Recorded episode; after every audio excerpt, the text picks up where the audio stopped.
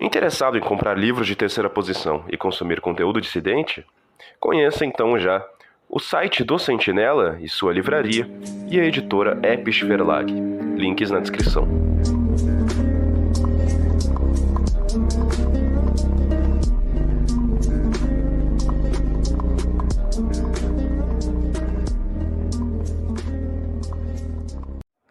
Shalom, guys! Dessa vez a gente está aqui em um vídeo que nós faríamos isso em formato de podcast, mas eu creio que fica bem mais dinâmico, bem mais interessante fazer aqui nesse modelo, né? De pergunta rápida, resposta rápida e uma interação aqui mais descontraída, né?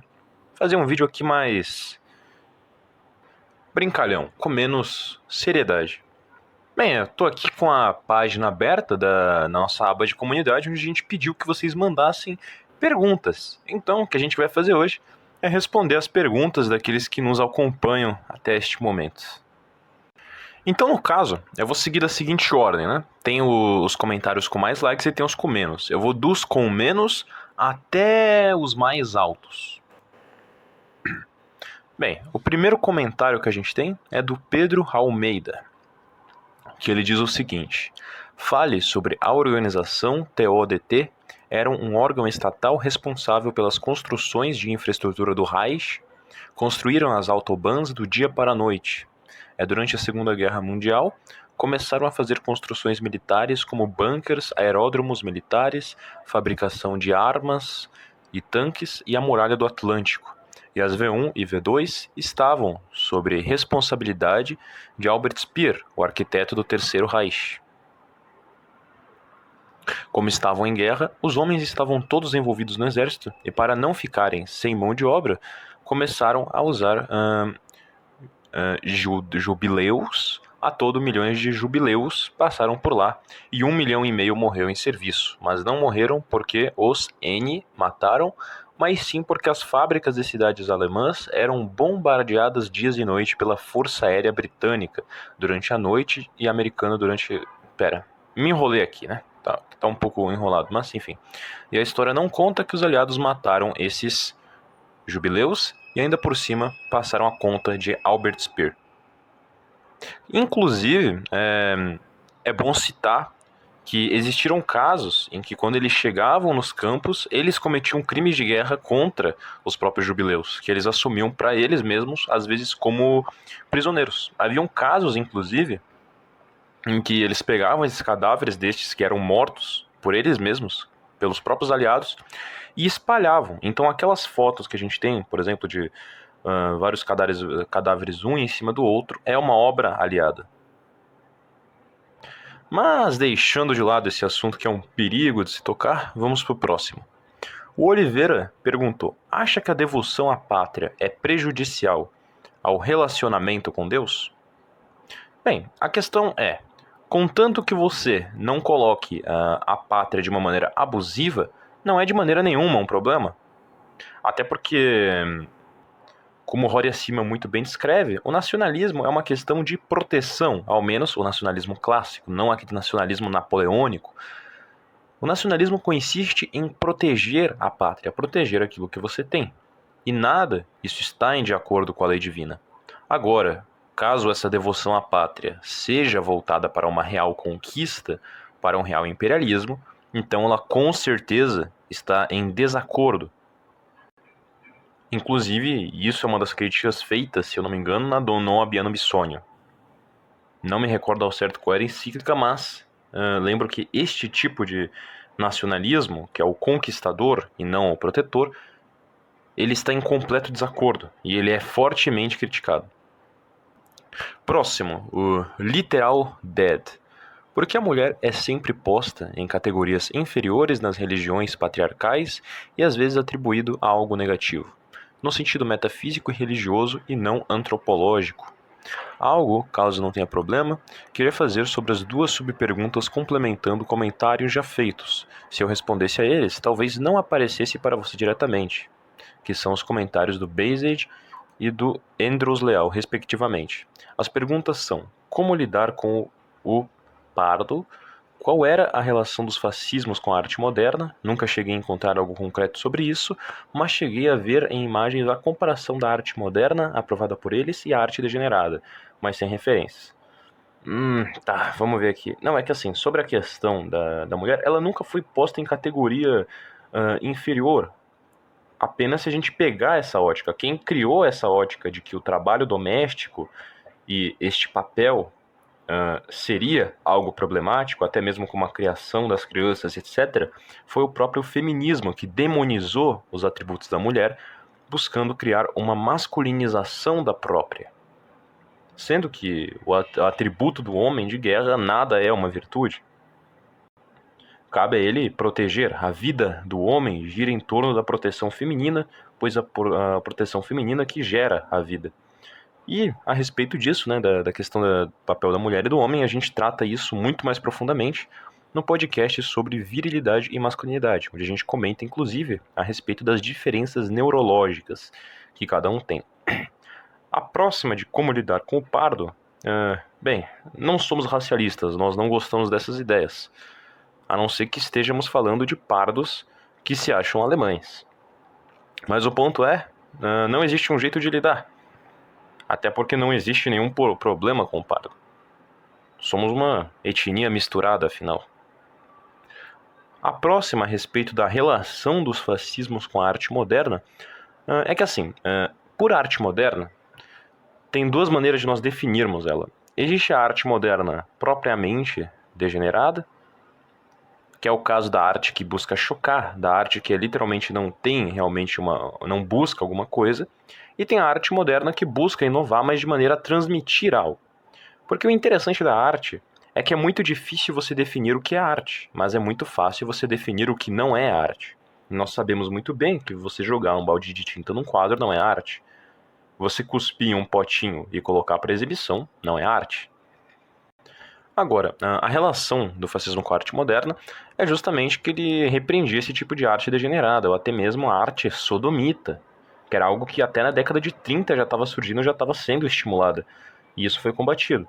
Mas agora, o, o fascismo foi quem criou essa arquitetura moderna de prédios quadrados e cúbicos.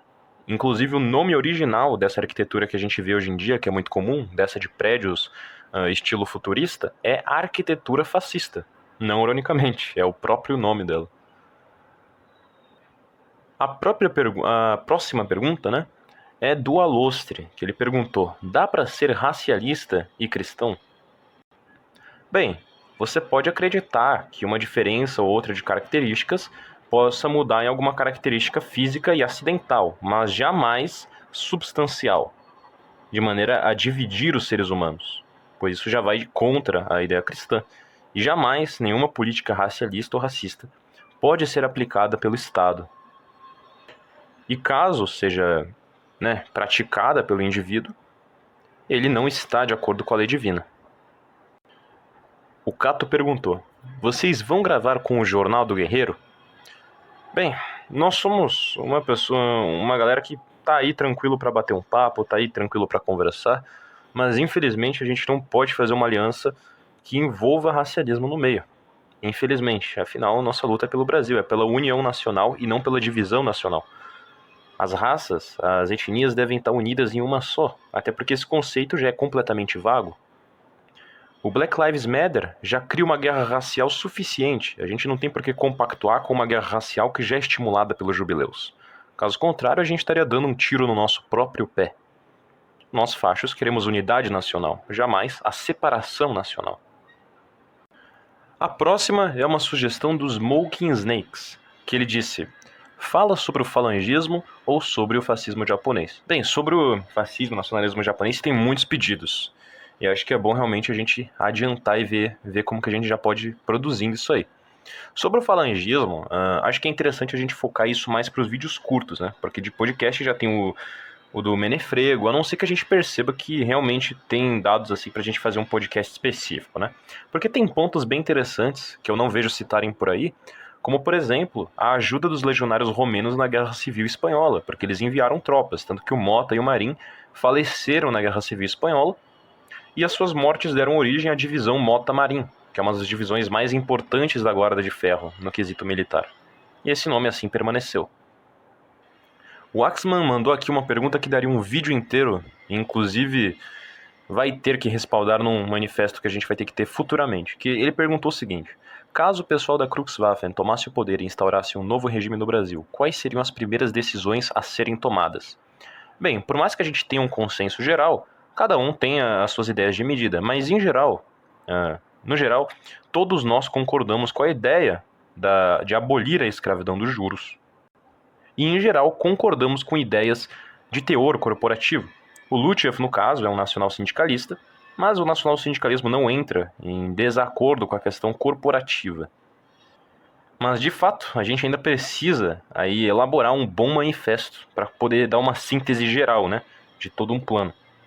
Até porque isso é importante para definir uma ideologia própria, um plano, assim digamos, não necessariamente de governo, mas de ação geral, né, de ação política. Não necessariamente vamos pensar tão é, exageradamente é, longe, mas se estiver ao nosso alcance, que assim seja, seria maravilhoso igualmente. O Amaterois mandou um monte de pergunta, então vamos tentar responder aqui relampagamente. Vou tentar meter um blitzkrieg de respostas. Vocês acham que nós estamos na Terra com algum objetivo ou simplesmente vivemos por viver? Sim, temos um objetivo que é a providência divina de Deus, que a nós já determinou. Não, não determinou, né? Porque não somos deterministas. Mas tudo faz parte de um grande plano de Deus, e o nosso objetivo máximo é ver Deus, é estar iluminado e ir para o céu. O objetivo humano, como Aristóteles demonstra, é alcançar a felicidade. E a felicidade eterna apenas existe no céu, apenas existe ao lado de Cristo. Comandos do Exército, Grumek ou Bop? Acho que Bop, porque é mais popular. Sua, sua mais legal, gosto mais do nome. Expansionistas que criticam o imperialismo americano seriam hipócritas? Infelizmente. Como foi a criação da Crux, da Kruxwaffe, os planos e tudo? Bem, no início a gente nem sequer pretendia ter um canal sequer um podcast. A gente era praticamente um grupinho, né, que se formou e convertia as pessoas, falava com o pessoal que não tinha nada a ver com a ideologia. E curiosamente a gente conseguiu converter várias pessoas, inclusive algumas hoje em dia participam da Kruxwaffe ativamente. O que é algo extremamente bom. E nós tentando né, expandir essa, essa ação, acabamos decidindo expandir as ideias para o YouTube. Tanto que no início, o nosso principal objetivo não era nem tanto atingir a galera que já é de terceira posição, mas as pessoas que não são familiarizadas com esse tipo de ideia e as veem de uma maneira negativa. Qual a opinião de vocês sobre a reunificação do cristianismo? Se reunificação do cristianismo, dizemos, por unir todos os cristianismos e acabarmos com as discussões sobre qual tipo de cristianismo é o correto, isso, isso so, uh, somos contra, né, no geral. A gente defende que continue isso porque, afinal, precisamos buscar a verdade a respeito de, de, de Jesus e da igreja, né? Mas, no cenário atual, é completamente viável que todos os tipos de cristãos, sejam protestantes, ortodoxos, católicos, se unam para combater o liberalismo. E só depois que nós iremos tirar o resto das diferenças e nos decidir de maneira mais acirrada. Enquanto não estivermos em lados opostos do fronte, somos aliados completos de sangue. Qual a opinião de vocês sobre racialismo? Resumindo, em duas palavras muito simples, não gostamos, não concordamos. Ou sendo mais direto, o próprio Lutchev considera uma ideia burra. Mas claro, a gente um, por mais que nós não aceitemos esta ideia, nós conversaríamos com. A gente não tem problema com isso, como já conversamos, como alguns até gostam de aderir ao servidor. Mas nós não aprovamos, não vemos isso como uma conduta, nem como de nossas ideias. Nós reprovamos isso completamente. O que é ser um bom soldado? Bem, se você está disposto a lutar uma luta, mesmo sabendo que você não irá ganhar, mas mesmo assim você ainda quer fazê-lo não pela vitória, mas pela honra de fazê-lo, então você é um bom soldado. Vocês têm carinho ou um gosto a mais por certa ideologia, mesmo discordando dela? A monarquia. Temos um certo apreço, um certo gosto pela monarquia. Também não gostamos da maneira como elas foram derrubadas coincidentemente. Todas de uma vez, quase que simultaneamente. Até porque dá para perceber que é tudo parte de um grande plano. Além de que, claro, a monarquia é compatível com, com o facho, então não é um problema. É uma aliança aí completamente viável. Qual a opinião de vocês sobre organizações como FSSPX ou coisas do tipo? Bem, em relação a isso, respondendo de uma maneira muito simples e já abrangente, para tirar todo e qualquer tipo de dúvida, tudo aquilo que está em alinhamento com a igreja, estamos de acordo, não vemos nenhum problema. Contanto que, claro, não acabe por cair em nenhum tipo de heresia, né? E tenha uma conduta sofisticada. O Arthur Games, ele tem uma pergunta bem interessante que é a seguinte: Desculpem-me, mas sei que já fiz uma pergunta, mas lembrei-me de outra que acredito que é ainda mais importante. É verdade que os jesuítas tinham escravos africanos? Pois estava lendo um livro sobre a história do Brasil, e embora na maioria das questões eu tenha conseguido abstrair os juízos de valor do autor, pois são bem idiotas, isso foi uma coisa que me deixou muito espantado. Bem, uh, o ponto é que a igreja, ela obviamente sempre condenou a escravidão, mas agora, uma pessoa que é cristã, ela pode cair em pecado. Mas agora, isso nunca aconteceu sobre, uh, sob tutela da igreja. Agora é importante a gente citar, né, que eu vou citar aqui um fato curioso, tomara que isso não dê problema, mas mais de 90% de todo o tráfico de escravos que acontecia nas Américas era controlado por lojas maçônicas jubilaicas. Por cristãos novos, e não por cristãos reais, ou melhor dizendo, falsos cristãos, jubileus. Maçons. Based Valia. Pô, gostei do nome, cara. Based Valia. Valia. Falem sobre mulheres que estiveram ao lado de líderes de partidos nacionalistas. Cara, isso, isso é interessante. Até porque eu acho bom uh, atrair mulheres para a terceira posição também. Não por uma questão aqui que eu tô fazendo para pagar pau, para falar não, a gente também aceita, não sei o quê. Não por nada disso mas porque uma mulher de terceira posição dá muito mais impacto nos progressistas do que um cara. Elas conseguem, as pessoas conseguem compreender que um homem seja fascista, mas se um progressista vê uma mulher defendendo o eles bugam, eles vão ter um surto psicológico. E eu, eu garanto que eu amaria ver uma coisa dessa. Além de que uma coisa que acontece muito é que você tem aquelas garotas lá que tem um monte de gado atrás delas e ela defende feminismo, aí os gados vão lá atrás e começam a defender feminismo. Se começar a surgir mulher fascista, os gados vão atrás e vão virar fascista também. Ou seja, tá aí um bom antídoto para ao menos salvar um pouco a questão do, do homem moderno. Luiz Davi também mandou uma sugestão. Agora, as sugestões, eu não vou formular exatamente uma resposta, né? Para o vídeo não ficar prolongado, mas eu vou citar elas aqui. E obviamente a gente vai considerar isso. O Luiz Davi, ele sugeriu, falem sobre o desenvolvimento da tecnologia e como isto afetou o ambiente político e social. Bem, quando a gente for tratar isso, obviamente a gente vai ter que entrar um pouco no mérito do Ted Kaczynski e até mesmo uh, usar alguns princípios da quarta teoria política. O Alexander Dugin ele tem uns, uns comentários interessantes a respeito disso. E curiosamente, falando em quarta teoria política, o Duce, aqui em cima, já pergunta, né? O que vocês pensam sobre a quarta teoria política? Pois para mim parece bem based ou confuso.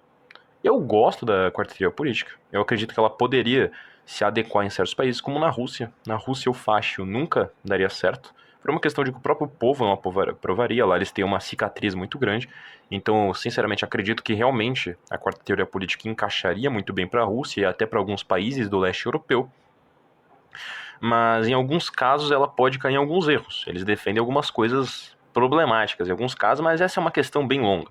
Mas nós estamos dispostos né, para conversar com a galera de quarta teoria política. Inclusive, se o Nova Resistência quiser dar um pulinho por aí, estamos dispostos para gravar com eles. O Centurião falou: seria interessante um vídeo da divisão Kruxwaffen sobre o fogo na estátua do bandeirante Borba Gato. Olha, sendo bem sincero com você, é um bandeirante, então eu não sinto muita pena não. Inclusive, uh, recomendo que veja o nosso vídeo a respeito do jubilaísmo bandeirante. O tradicionalista comentou: Por onde começar os estudos sobre política em geral, sem influência do sistema que vivemos na atualidade? Infelizmente não tem assim um, um norte específico que você possa pegar. O jeito é você pegar cada assunto que você quiser e, e ler direto, né? Buscar a fonte mais primária possível e palavras dos próprios autores. Porque, infelizmente, uh, querendo ou não, toda informação ela tem um pouco de viés, não tem como fugir muito disso. O Jack aqui em cima também bateu na tecla do racialismo. Ele perguntou qual a sua opinião acerca do racialismo. Bem, como dizemos, é negativa. E emendando com isso, o Brasil deveria ser um etno-estado? Jamais. Um nacionalista tem um comentário longo aqui. Vamos lá. Boa tarde, hum, boa, boa tarde, boa noite. Bom dia aos membros da Cruxwaffe. Antes de fazer minha sugestão, eu gostaria de elogiar o trabalho da Cruxwaffe. Agradeço imensamente. Uh, isso que foi o que disse, tá? Agora, continuando o texto. Um verdadeiro serviço em prol da nação, da cultura e que fortalece o mínimo de decadência que o povo, o povo brasileiro ainda tem.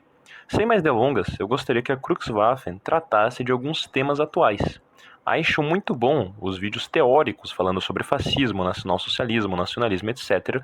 Contudo, acho que seria muito interessante se fizessem vídeos sobre o governo neoliberal que aí está, sobre a esquerda, que também é, não é muito diferente deste governo maligno, pois não há dúvida que o Brasil está em crise política há muito tempo.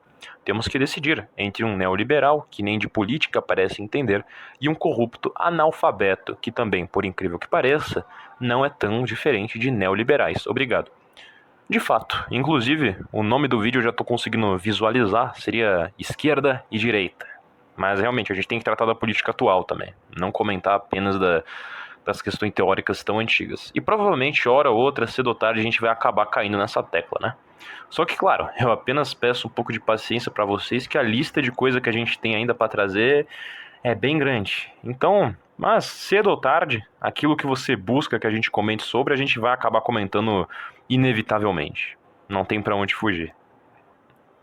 O Arthur Games, a outra pergunta que ele tinha feito era: qual a ideologia de terceira posição mais ideal para um católico seguir, sem contradições com a doutrina da igreja?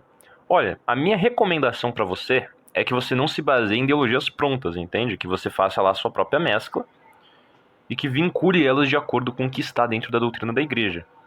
Para que você não, não esteja, digamos, engessado dentro de uma doutrina. Até porque as doutrinas que já existem são doutrinas criadas para certos períodos, certo, certos países e certas épocas. Mas o Lucas Muniz, embaixo, ele já deu uma resposta muito boa, né? Que ele sugeriu que os que mais encaixam seriam o falangismo e o nacionalismo do Dolfos, né, o austrofascismo, que de fato são os que historicamente mais encaixaram. Espero que eu não esteja errado né, no que eu estou falando, caso tenha alguma outra. Eu sei que tem outros, né? Tem várias variedades de, de falangismo, tem o rexismo, mas enfim, esse é um assunto longo. O, o John Galt, ele uh, mandou a seguinte pergunta: Teria como falar um pouco do distributismo? Olha, se a gente falar de distributismo, a gente tem como fazer isso com bastante propriedade, porque a gente tem o Israel, que pode nos ajudar. E o Israel, que nos ajudou no vídeo de doutrina social da igreja, ele é um distributista. E deixa eu continuar lendo aqui. Tá. Como vocês veem a questão das mortes causadas pelo fascismo italiano ou nacionalsocialismo? Foi decorrência das ideologias, algo muito específico da época, ou simplesmente não ocorreu? No caso do nacionalsocialismo, eu não vou me ater a comentar aqui porque eu teria que fazer uma análise revisionista de no mínimo umas três horas, mas, obviamente, eu não preciso nem comentar. Mas agora, na respeito do fascismo italiano, é interessante citar isso porque até mesmo fontes contra o regime não gostam de mostrar quantos que o regime matou. Pelo contrário, eles pegam mortes da guerra e atribuem ao regime. Sendo que o regime, na verdade, foi até muito tolerante. O, o Dutti, quando ele chegou no poder, ele nem sequer dissolveu o parlamento, ele permitiu que existissem socialistas no governo, ele me permitiu que existissem alguns liberais, ele permitiu que existissem esquerdistas. Em vez de eliminar os traidores, mesmo eles mostrando que tinham desconfiança, ele aceitou eles e perdoou eles mesmo assim. Então, na verdade, no caso do facho italiano, ele foi é muito molenga. E vamos, não vamos esquecer, né? Uh, o fascismo ele impediu a Itália de virar comunista. Então ele salvou vidas. A quantidade de pessoas que morreria seria obviamente muito maior. Além de ele ter diminuído as agressões com padres, porque o Mussolini criou leis que obrigaram as pessoas a respeitar os padres, não ironicamente, porque antes, no governo do, do rei Emanuel, era muito comum que as pessoas agredissem padres. Mas agora, durante o período de Mussolini, as pessoas tinham que fazer uma saudação cumprimentando-os. Mas, em geral, Uh, o Dutti foi muito complacente. O número de repressões que ele fez foi muito pequena. E na maioria da, grande maioria das vezes ele só prendia. Ele não chegava a aplicar pena de morte. Ele chegou a criar uma lei, né, que era uma lei de pena de morte contra quem fizesse um atentado contra a vida dele, só que isso acabou não entrando em vigor. No final, as pessoas eram somente presas. E aqueles camisas negras que saíam do limite e comentavam atentados eram depois punidos, como aconteceu no caso do Matteotti. Alexandre Magno perguntou: Seria possível instaurar um governo aos moldes fascistas no Brasil ainda tem esperança ou é só ladeira abaixo? É totalmente possível, só que a gente tem, claro, que se adaptar. Nada de modelo italiano, falangista, não. A gente tem que resolver o problema do Brasil. Mas para resolver o problema do Brasil, a primeira coisa a ser resolvida é a questão dos juros. A gente tem uma dívida absurda e impagável. Se a gente não superar essa questão da dívida e não encontrar maneira de crescer, a gente está fadado ao fracasso, seja lá qual sistema for aplicado. Você pode aplicar monarquia, liberalismo, o que for, o que você quiser aplicar nenhum sistema vai funcionar se primeiro você não resolver o problema da dívida. Então aí está muito clara a importância de uma base federiana para que a gente solucione a questão brasileira. E vamos concordar. A única posição que melhor combate essa questão da dívida brasileira é a terceira posição. Né? Pena que a Aurora Dourada não conseguiu se manter, porque eles também iam dar um jeito de acabar com a dívida horrível que o Estado grego tinha mantido nas costas. Mas, enfim, né? A justiça jubilaica não teve piedade com nossos amiguinhos. Então temos aqui uma sugestão do Andrews Leo que ele falou para a gente comentar depois sobre a importância da arte do fascismo e do nacionalsocialismo e a decadência das artes nos dias de hoje. Com certeza esse assunto dá para discorrer e principalmente a respeito da própria arquitetura, né? E da ciência também. Porque a quantidade de avanço que foi feito por esses regimes, principalmente pelo nacional-socialista, no pouquíssimo tempo que existiram, é uma coisa simplesmente incalculável. O Varg Juden, né? Tô falando assim para não dar problema. Ele perguntou, né? O que vocês pensam a respeito do homeschooling? São contra, a favor, com regulação do Estado ou 100% a favor? Bem, como dizia Chesterton, a função da, da escola pública do ensino é principalmente de formar cidadãos, não necessariamente pessoas formalizadas, né? Então, eu acredito que todas as pessoas devam ter um ensino básico, mas agora o homeschooling, eu acredito que deva sim existir uma permissão em caso de a pessoa realmente se mostrar competente e esteja de acordo, claro, com o bem comum. Contanto que o homeschooling não vá fazer com que a pessoa se vire contra o Estado, lembrando qual foi a concepção de Estado que nós demos, né? Então não existe um problema com isto. É algo que pode sim ser aceitado. Mas agora totalmente livre a bel prazer, não. Nós teremos que analisar qual é o tipo de homeschooling que ele está fazendo para garantir que ele não, não esteja, digamos, conspirando contra o Estado ou contra o bem comum. E por fim, temos uma sugestão dos Hazekovsky, que ele falou para a gente falar do suposto ocultismo e paganismo do nacionalsocialismo e também nas Schutzwaffel. Aproveite e fale sobre o cristianismo positivado e sempre quis saber mais sobre este cristianismo, que no caso ele está se referindo ao cristianismo ah, defendido pelo Alfred Rosenberg. Mas, como não vamos aprofundar nisso agora, apenas dando uma pequena pontuada, o paganismo ele não foi, digamos, estimulado pelo Estado, ele já era algo que já existia lá, né? Era algo que já era culturalmente comum na, na Alemanha. Tinha nacionais socialistas que eram cristãos, que não eram voltados com ideias racialistas, mas esse é um assunto muito longo, né? Que o ideal seja nós chamarmos o Anderson, que nós chamamos no vídeo sobre federianismo. Inclusive, aquele vídeo tem informações que são de um valor imenso, e eu sugiro a todos que confiram, principalmente porque aqueles que querem realmente entender de economia nacional socialista precisam ter aquelas bases. E claro, entender sobre a questão da escravidão dos juros, quais são os problemas que os juros criam para a sociedade e como que eles te escravizam. E bem, essa foi a nossa o vídeo que fizemos, né, hoje a respeito de responder perguntas. A gente decidiu fazer algo mais contraído, apenas para a gente poder aqui, digamos, se aproximar um pouco aqui da comunidade. Estimulamos vocês que sempre comentem nos vídeos, isso é bem importante, é importante a gente ter sempre um feedback nos vídeos em geral. Acompanhem a Episch Verlag, que está produzindo livros físicos, que é a editora Episch Verlag, que está produzindo livros físicos de terceira posição. Lá você encontra o Manifesto pela Abolição da Escravidão dos Juros. Tem um livro recém-lançado deles, que é sobre a lei de Esparta. Eles já lançaram também recentemente um livro sobre o Mosley, tem livro do Rosenberg, dentre muitos outros. E claro, conheçam o site do Sentinela, que vocês vão encontrar artigos de primeira linha a respeito da terceira posição, que podem ajudar para vocês que se, uh, buscam se aprofundar também nesse tema. E aproveitando aqui, como a Kruxwaffen ela sempre busca tudo de uma visão católica, a gente tem hoje uma notícia interessante aos protestantes. Surgiu agora uma nova divisão Além da divisão Kruxwaffen, agora existe a divisão John Hus, que é uma divisão protestante de terceira posição. Então, nós convidamos a todos que conheçam ela também. Bem, agradecemos a todos aqueles que acompanharam até aqui. Pedimos para que sempre comentem o máximo que puderem, sempre entrem em contato conosco, conheçam a nossa página no, no Telegram, entrem em nosso grupo no Telegram. E fiquem com Deus e salve pátria! Salve Pátria, salve Maria e viva Cristo Rei. Olá, caros ouvintes. Acho que a maioria de vocês não me conhece e provável que eu não apareça aqui de novo por um bom tempo. Mas me chamo Bertier, eu sou o dono e fundador da divisão Kruxwaffen e após essas considerações do meu amigo e camarada legionário, eu achei de muito bom gosto vir dar algumas outras considerações acerca do racialismo, visto que houveram discussões recentes no Telegram da Kruxwaffen e vários e vários pedidos nos comentários dos vídeos. E vamos começar respondendo o Jack. Ele pergunta: qual sua opinião acerca do racialismo? Emendando com isso, o Brasil deveria ser um etno-estado? E.